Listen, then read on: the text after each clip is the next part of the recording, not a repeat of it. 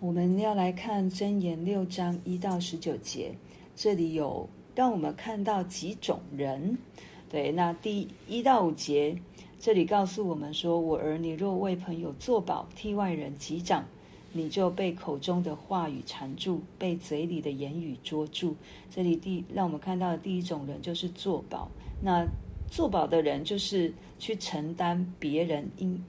应该承担的责任，不论是在金钱上，或者是在物质上面，对，都是都是让我们可以陷落在一个网罗，就好像第五节说的，好像在那个鹿会被猎户的手所猎杀，然后鸟会被捕鸟人的网罗所捕住。那如果我们没有好好的去分辨，没有好好的求问神，没有好好的思考这个所做的宝。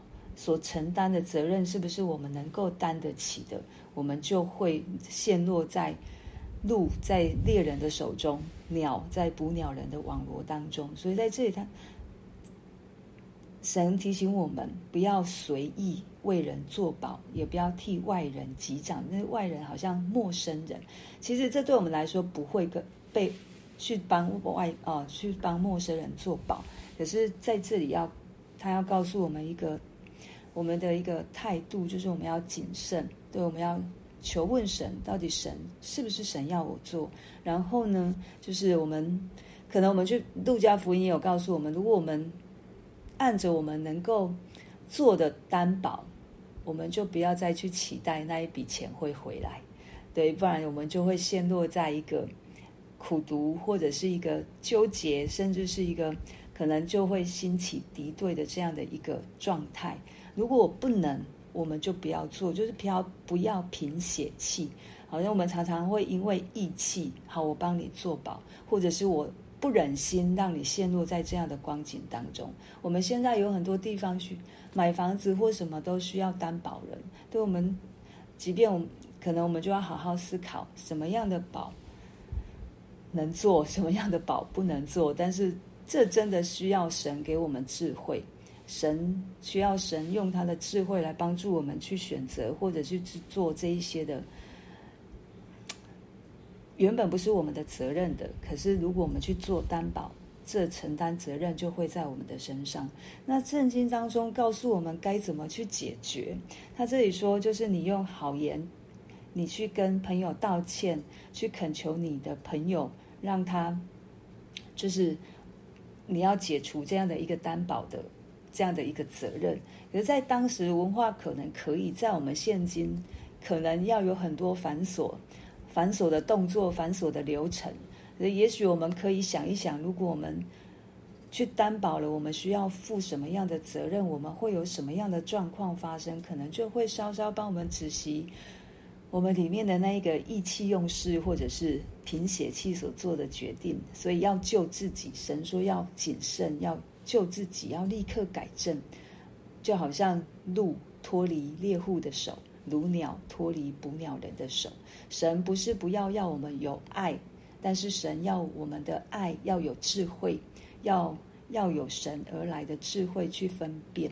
第二种人就是懒惰的人，这位懒惰的人是什么样的状况呢？他就是弃弃绝自己的责任不顾的人。刚刚是去承担别人责任的人，现在是自己的责任都不想去承担，懒惰的人。然后这里呢，神要我们去看蚂蚁的动作，他让我们去观看一个小小的昆虫，然后去学习昆虫它的这样的做做它的做法，就像蚂蚁没有元帅，没有官长，没有君王，尚且在夏天预备食物，在收割时聚敛粮食。要我们勤劳，要我们殷勤，不可懒惰。对，我们在现今有很多的名词啊，因为专这些，比如躺平族，对，躺平里面又有分全躺、半躺、微躺。对，我们就看到这些年轻人在面对世界的压力的时候，他们会生出很多让自己。哦，找出路的方式。可是我们知道，我们只有一条出路，就是在神给我们的真理当中，我们才有出路。对，为什么全堂？因为他没有办法去负责，他没有办法去看到未来。然后最重要是他不想负责自己该负责的，然后就在啃老族，成为妈宝。对，那半堂可能就是他有一些事情他可以做，可是他就只是做这一些事情。那微躺就是他可以去赚钱，可是他有一些他婚姻他不想。他不想负责，他就不结婚，或者是有很多的，反正就是我们会选择，我们可以承担到哪里。但是在这里懒惰，我们可以看成可能是全躺的这个部分，因为人会把说这个工作不适合我，或者是。一直在想我要什么样的工作，可是他都没有踏出去，他根本不知道自己想要什么样的工作，他也没有去尝试，然后就一再一再的否定，一再一再的否决，就没有再就不想要再踏出去工作，久了就会其实就会陷入到懒惰的状态，对，就会让自己没有办法起来。我觉得这也是恶者。恶者的作为，对他要让我们没有办法起来。可是这里，这里箴言告诉我们说：你要睡到几时呢？你何时睡醒了？再睡片时，打盹片时，抱着手躺卧片时，你的贫穷就必如强盗速来，你的缺乏仿佛拿兵器的人来到。所以懒惰会让我们贫穷，会让我们缺乏，可能不一定是物质上、金钱上，可是我们灵里面。一定是贫穷和缺乏的，因为神为什么要让我们工作？为什么让我们管理？其实有很大的部分，这也是让让我们可以找到我们的价值，对，让我们可以在工作上面。可以得到得到得到那个价值，让那一个让我知道我活着我是有目的，虽然不是只是为了工作而工作，而是在这工作当中，我也可以去认识神，在工作当中我也可以去经历神，在工作当中我也可以去明白上帝的心意到底是什么。对，其实很深，不只是工作而已，在但是懒惰让我们没有办法清醒。懒惰没有办法办法让我们的灵苏醒，懒惰只会让我们更深的被蒙蔽。再来就是无赖的恶徒，这个就是讲的白话一点，就是没用的人，毫无价值的人。可是在，在神的眼中，怎么可能会有一个毫无价值、没有用的人？当然是没有。可是是我们自己，可能久而久之，我久而久之，我们被世界蒙蔽，或被我们自己的。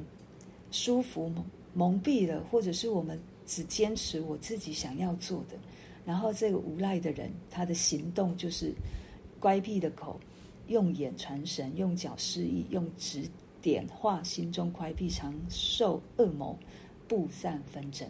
他带来的不会是和睦，他带来的不是和平，他带来的是搅乱天下。